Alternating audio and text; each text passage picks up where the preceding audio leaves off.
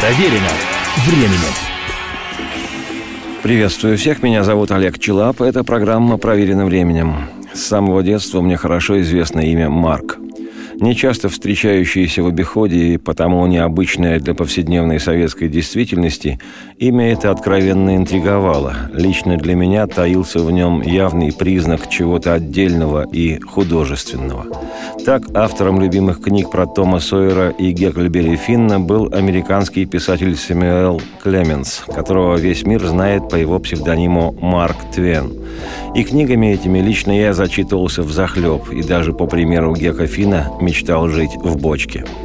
Одного из любимых и наипопулярнейших в стране актеров звали Марк Бернес, и песни в его превосходном исполнении я слушал и любил, как и миллионы соотечественников. А когда сам стал сочинять песни и исполнять их со сцены, отец сказал мне «Ты горло не дери, пой как Бернес, сердцем». Еще одним известным Марком был композитор Фраткин. Песни с его музыкой тоже нельзя было не знать, их слушала и пела вся страна, чего стоит хотя бы на века хит «Издалека долго течет река Волга, конца и края нет». Уже повзрослевшим однажды я 8 часов стоял в очереди, чтобы попасть на привезенную в Музей изобразительных искусств выставку полотен Марка Шагала, и в итоге обнаружил себя в его парящих в небе над Витебском влюбленных. И вот в этом ряду, где каждый сам себе Марк, оказался еще один человек, мимо которого не пройдешь – его творчество необыкновенно будоражило меня в молодости. Со временем оно стало калиброванной константой в ежедневной жизни огромной нашей страны. А сегодня его лучшие работы и вовсе необсуждаемая классика. Это удивительно зрелищные, философские, притчевые и одновременно горько-ироничные фильмы и спектакли, на которых в прямом смысле выросло несколько поколений, а иные не без влияния этих работ и сами устремились в творческие дали – Сегодняшнее повествование мое неспешное об этом человеке, об этом Марке, о подлинном художнике-классике, современниками которого нам повезло быть. И имя ему Марк Захаров –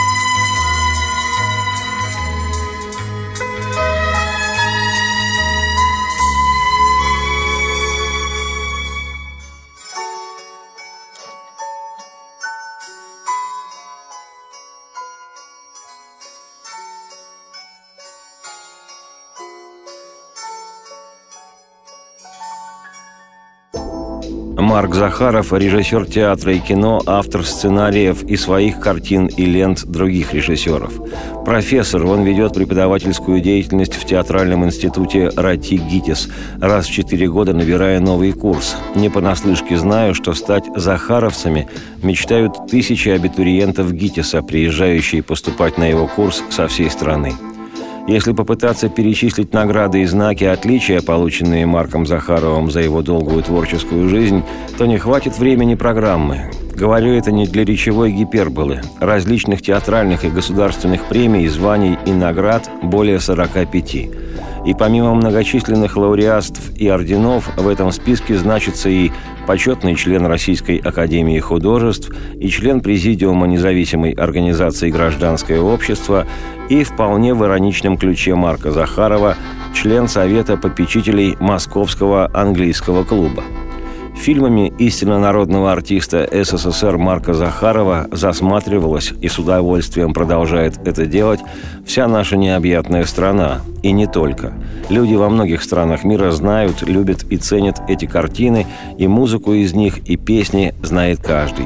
И хотя авторами этих произведений являются композиторы и поэты, и исполняют в фильмах песни или актеры, или профессиональные певцы – и мелодии, и музыка, и песни из картин Марка Захарова прочно ассоциируются с ним самим, будто сочинил это все он сам.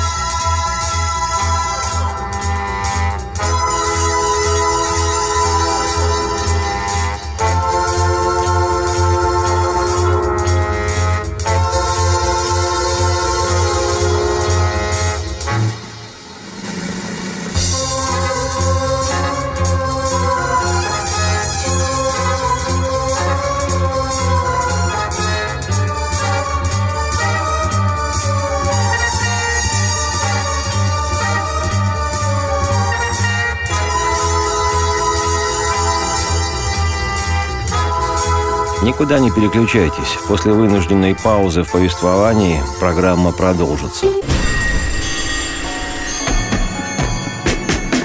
Проверено временем.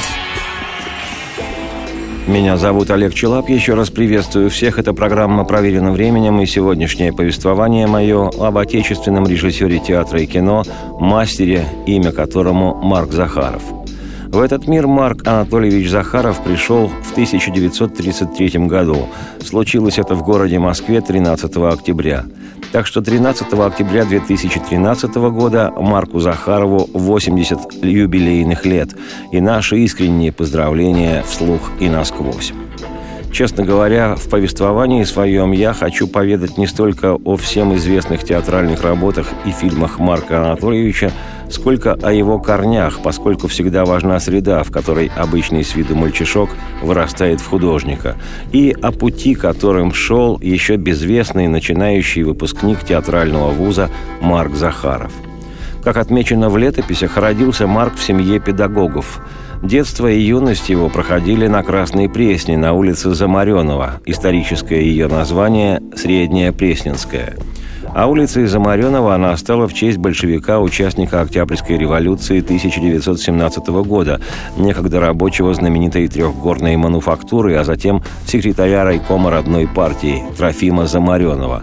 До 1921 года он на этой улице жил, пока не отправился в иные миры – а через 12 лет в коммунальной квартире одного из домов на этой улице стал жить мальчик Марк, в будущем знаменитый режиссер Захаров.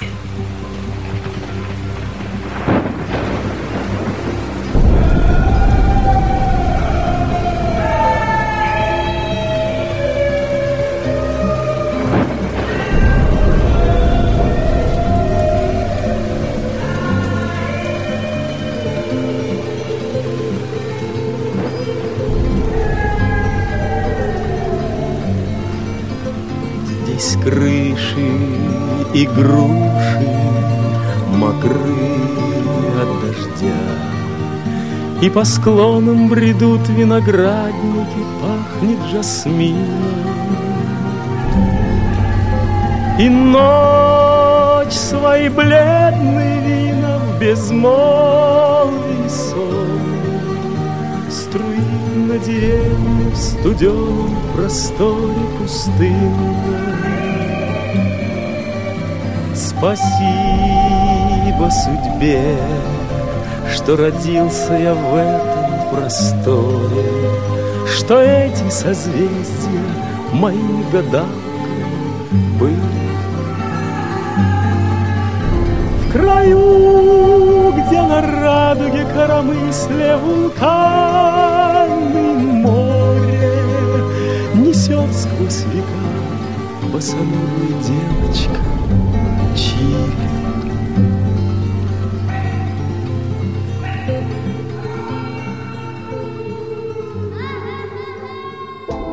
Известно, что дед Марка Захарова по отцовской линии занимался журналистикой и, видимо, был в своем деле человеком котирующимся. В его доме частым гостем бывал известный писатель, журналист и бытописатель Старой Москвы Владимир Гелеровский. Как и положено человеку интеллигентному, дед этот власть существующую, то есть царскую, не любил, исповедовал революционные идеи. Знал бы он, насколько подарочной оказалась новая власть, большевистская. За свои идеи тот дед Марка сидел в результате в Петропавловской крепости, это в городе над Невой. А в 1914 году ушел на первую империалистическую и не вернулся. Погиб на фронте вместе со своими старшими сыновьями – Отец Марка Захарова служил в Воронежском кадетском корпусе, когда грянула Октябрьская революция 17 года.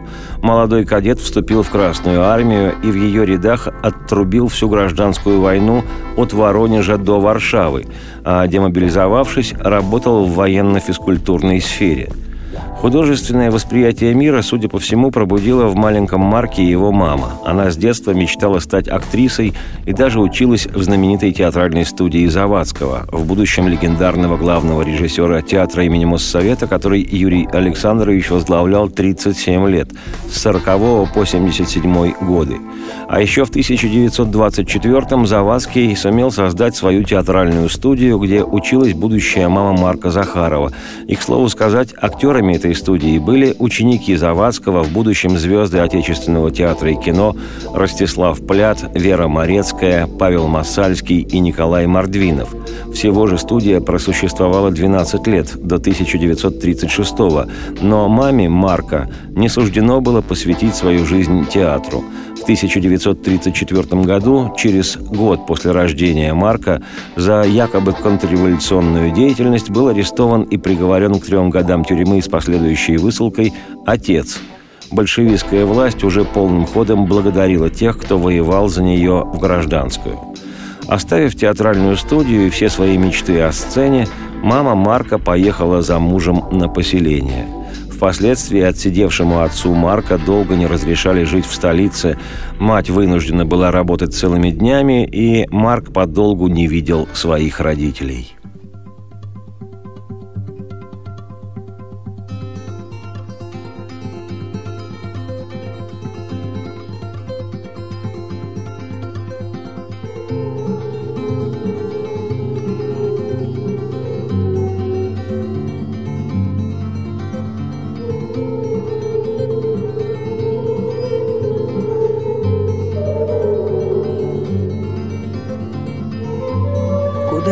Подевался мальчик, которым я был когда-то? Скажите, долгая старость награда или расплата?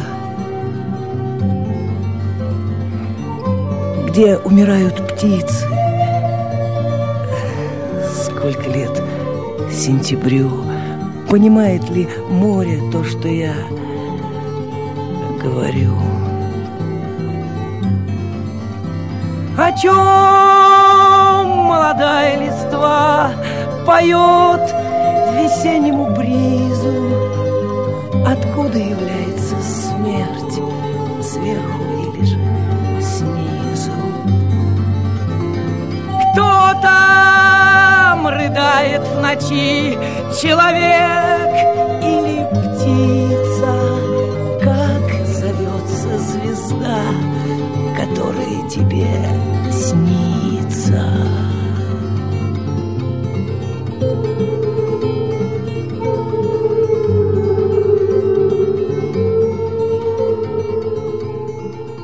Еще до войны в семилетнем возрасте Марк Захаров побывал в Амхате на знаменитейшем спектакле «Синяя птица», который, как он напишет позднее, цитирую, «мощным образом стимулировал в человеке фантазию вовсе не сказочным сюжетом, а какой-то особой энергетикой пробуждения в детском сознании стимулов для эмоционального, интеллектуального и духовного развития». Цитате конец. Основная забота о мальчише Марке Захареве выпала в предвоенную пору на долю бабушки по материнской линии, которая работала заведующей образцовым детским домом.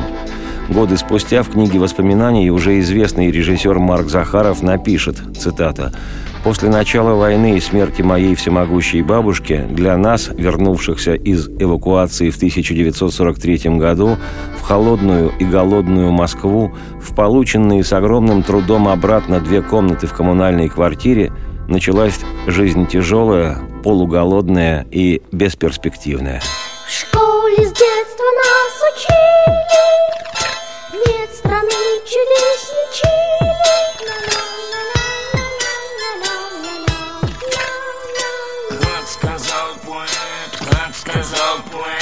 Есть пустыни и вулканы, острова и океаны.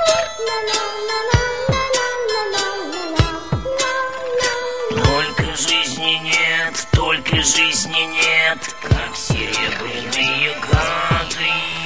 С гор слятся водопады.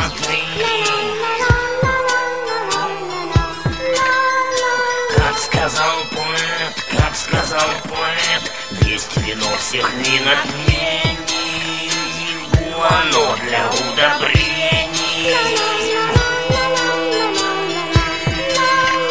Только жизни нет, только жизни нет, есть лисицы и медведи, есть запасы красной меди. Как сказал поэт, как сказал поэт, чьи бока не охвачены бока. Только жизни нет, только жизни нет, из морских глубин киты кажут плоские хвосты. Как сказал поэт, как сказал поэт, каждый пьют из всех отверстий. Ламы есть и чистой шерсти. Только жизни нет, только жизни нет, только жизни нет, Не переключайтесь никуда. Два-три обязательных дежурных вдоха и последует выдох вслух. Продолжение программы.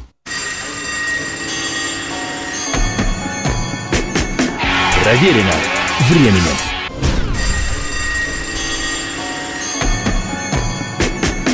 Проверено временем.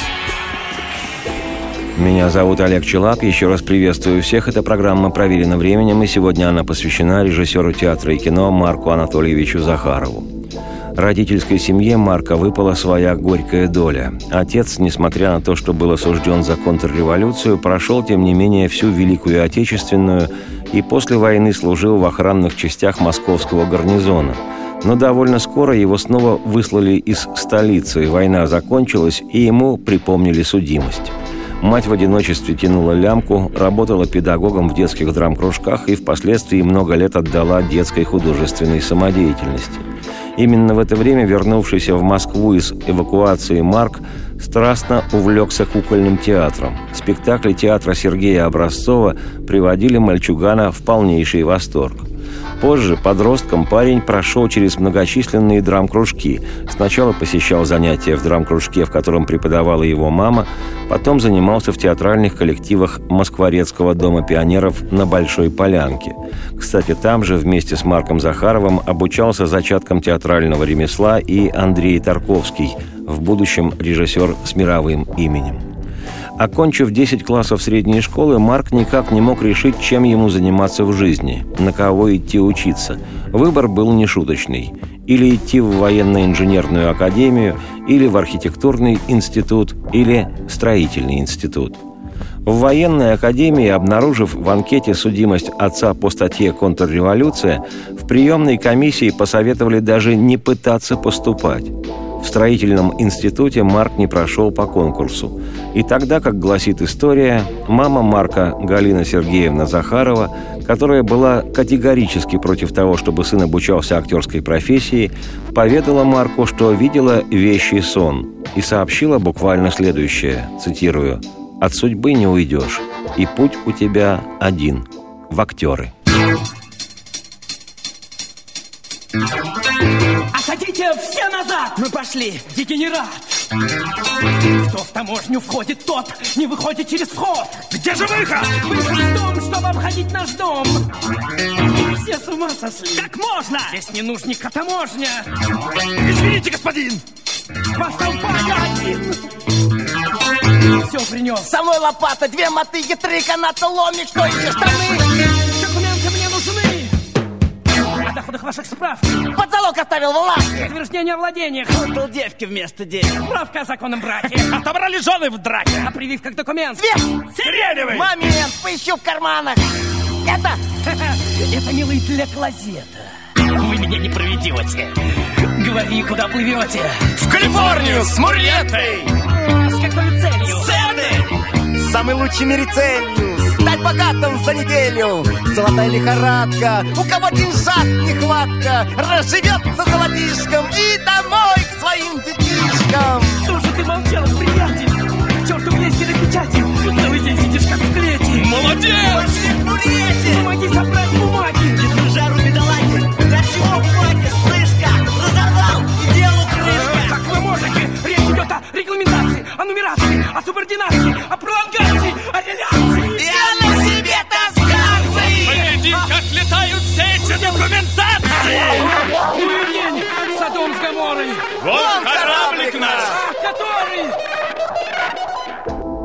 Воодушевленный решением матери, Марк помчался на предварительное прослушивание в школу-студию МХАТ. Громким, чтобы не сказать дурным, юношеским голосом парень начал читать свое любимое стихотворение «Вересковый мед» шотландского поэта Роберта Бернса в переводе Самуила Яковлевича Маршака. Однако экзаменатор настоятельно посоветовал юноше подумать об иной профессии. Мама же Марка велела сыну не трухать. Вместе они стали готовить к поступлению в другой театральный вуз Лермонтовскую песню о купце Калашникове и прозаический отрывок из Гоголя. И с такой программой Марк, подавший документы в ГИТИС, был допущен к экзаменам, успешно их сдал и оказался зачислен на первый курс, где театральным и сценическим таинствам и волшебству и актерскому мастерству Марка обучали дорогие его сердцу и поныне преподаватели, актеры и режиссеры Иосиф Раевский, Григорий Конский и Платон Лестли. Огромное влияние на студента Захарова оказал режиссер, художественный руководитель театра имени Ермоловой, в то время одного из лучших московских театров, Андрей Лобанов, который преподавал в ГИТИСе. Об этом позднее Марк Захаров напишет в своей книге, цитирую. Этот педагог, преподававший нам актерское мастерство всего один семестр на втором курсе, потряс, перевернул во мне все вверх дном.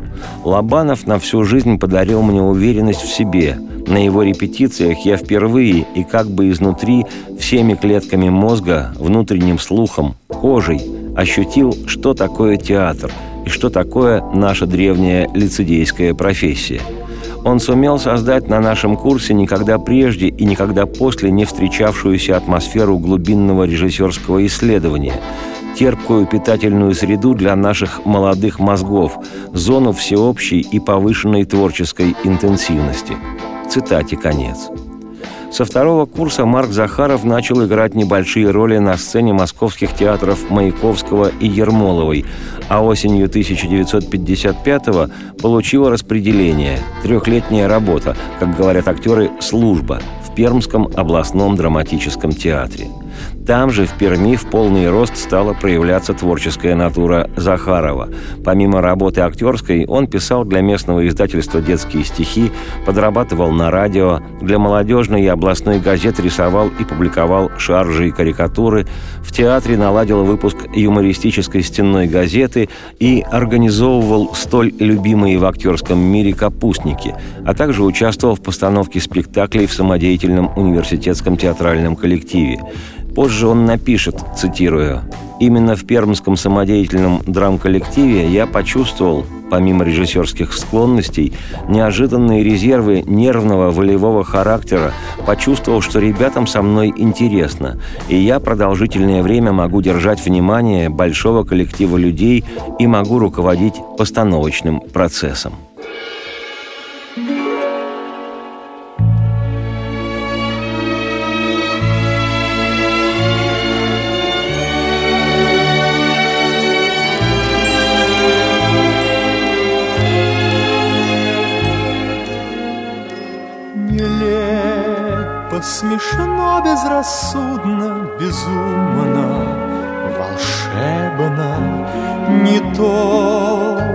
Ни проку, ни в лад, ни в попад совершенно.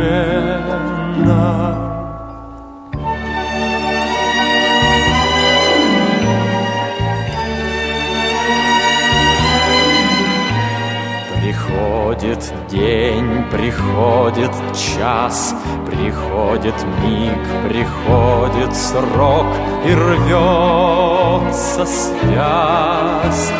Кипит гранит, пылает лед, и легкий пух сбивает с ног. Что за напасть? И зацветает трын трава, и соловьем поет сова, И даже тоненькую нить Не в состоянии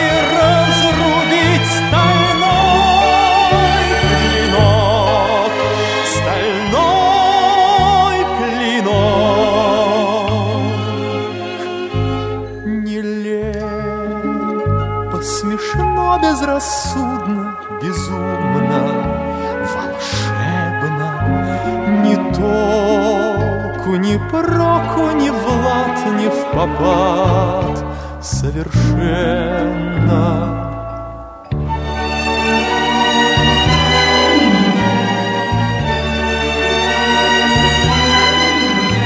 Приходит срок, и вместе с ним Озноб и страх, и тайный жар, Восторг и власть и боль, и смех, и тень, и свет В один костер, в один пожар. Что за напасть? Из миража, из ничего Из сумасбродства моего. Вдруг возникает чей-то лик И обретает цвет и звук, и плоть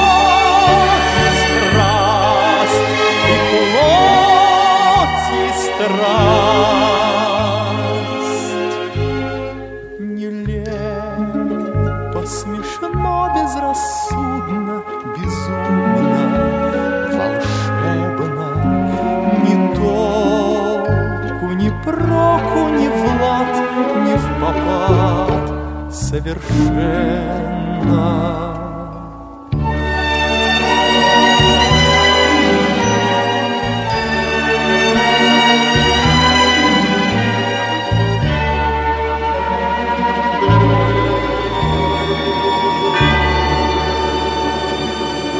Не переключайтесь никуда, два-три обязательных дежурных вдоха и последует продолжение программы «Выдох вслух и насквозь». Проверено временем.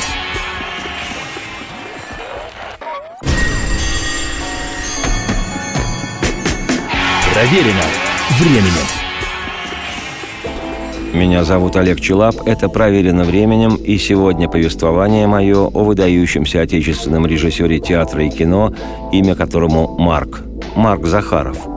Вернувшись в Москву после отработки по распределению, уже в известном смысле опытным человеком, Захаров в качестве актера играл сначала на сцене театра Гоголя, потом перешел в эстрадный театр «Миниатюр», во время работы в этом театре начал писать сценки, скетчи, миниатюры, и этот литературный навык очень пригодился позже, когда Захаров стал режиссером. С эстрадного театра фактически начинается профессиональная постановочная деятельность Марка Анатольевича. Он, как режиссер, поставил там первые миниатюры и даже спектакль. В 30 с небольшим лет, в середине 60-х, Марк Захаров уже в качестве успешного режиссера ставил спектакли в гремевшем тогда на всю столицу студенческом театре МГУ. Дебютом его на этой сцене стал спектакль «Дракон» по пьесе Евгения Шварца к творчеству которого Марк Захаров позже обратится и как кинорежиссер в таких известных своих фильмах, как «Убить дракона» и поистине шедевральном «Обыкновенном чуде».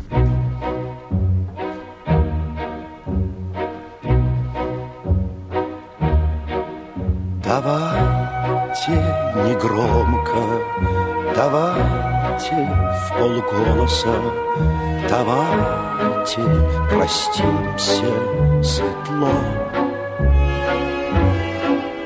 Неделя другая, и мы успокоимся, что было, то было, прошло.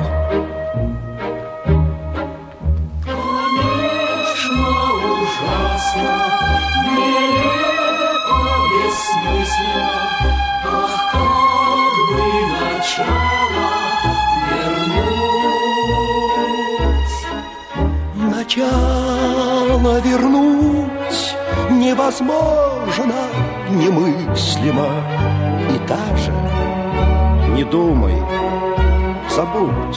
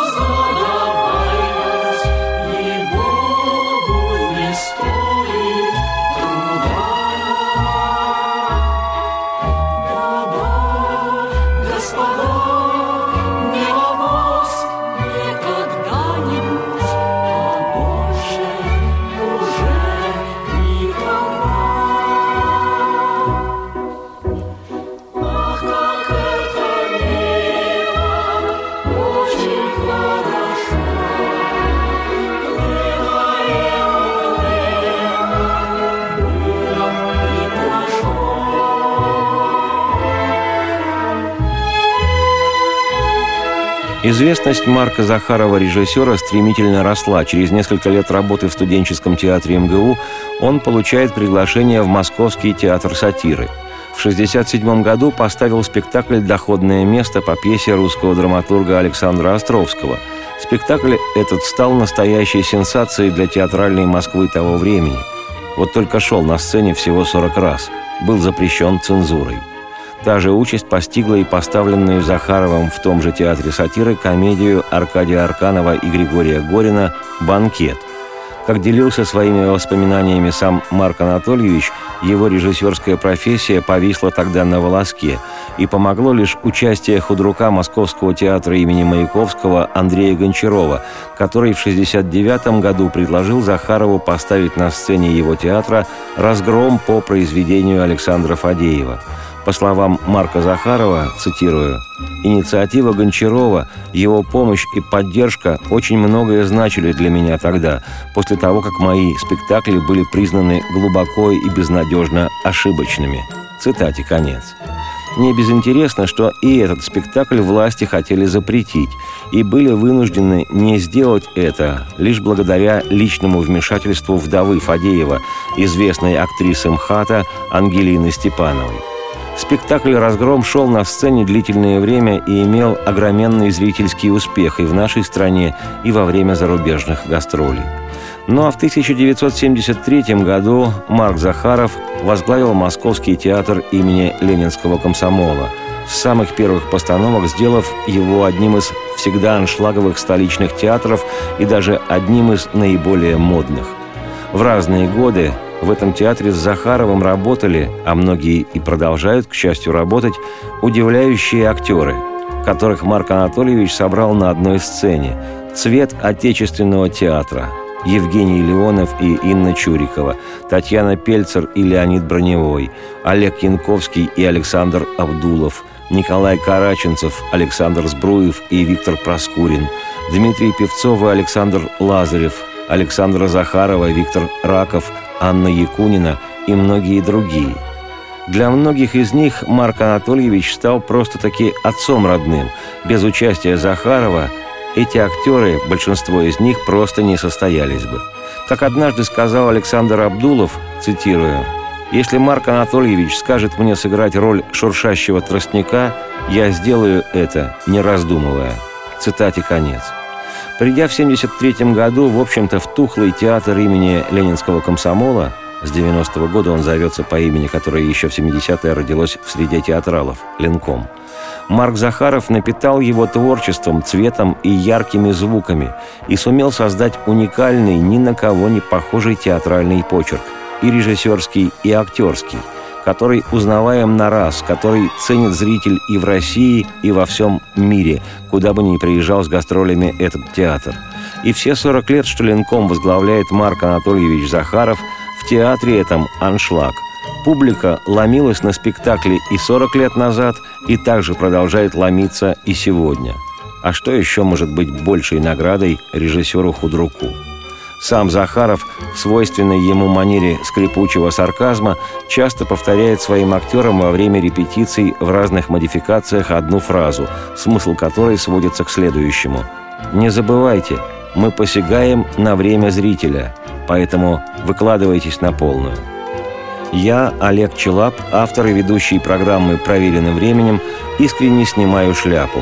С середины 70-х годов прошлого века я хожу в театр «Ленком», в дом, который построил Марк, хожу туда за театральным обыкновенным чудом. И всякий раз я удивляюсь тому, что чудо не просто возможно, оно случается. Спасибо, Марк Захаров, и долгих вам лет. Радости всем вслух и солнце в окна, и процветайте –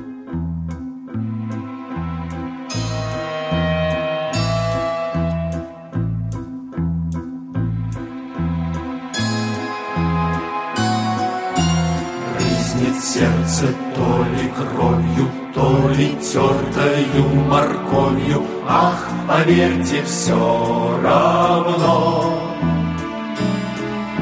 Все равно жестокой болью, то ли гневом, то ли любовью наше сердце пронзено.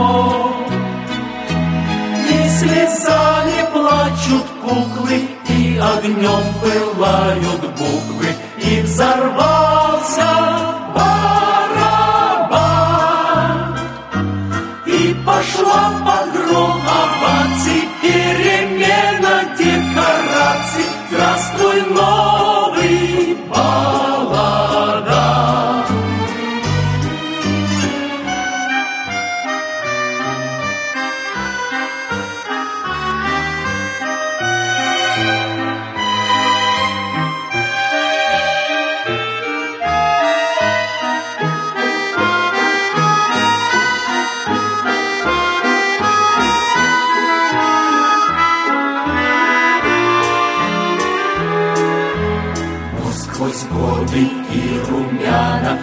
незаметно и упрямо, никогда не до конца.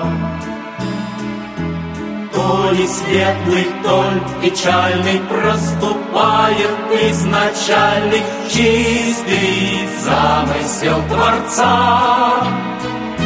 Превращения и обманы, лилипуты, великаны, кто придумал,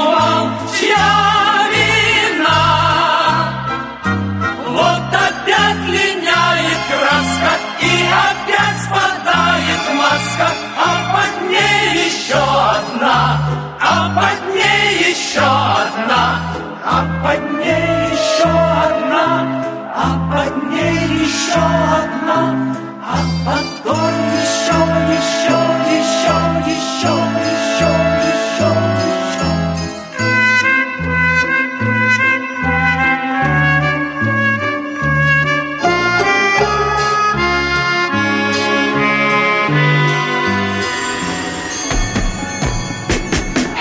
Проверено временем.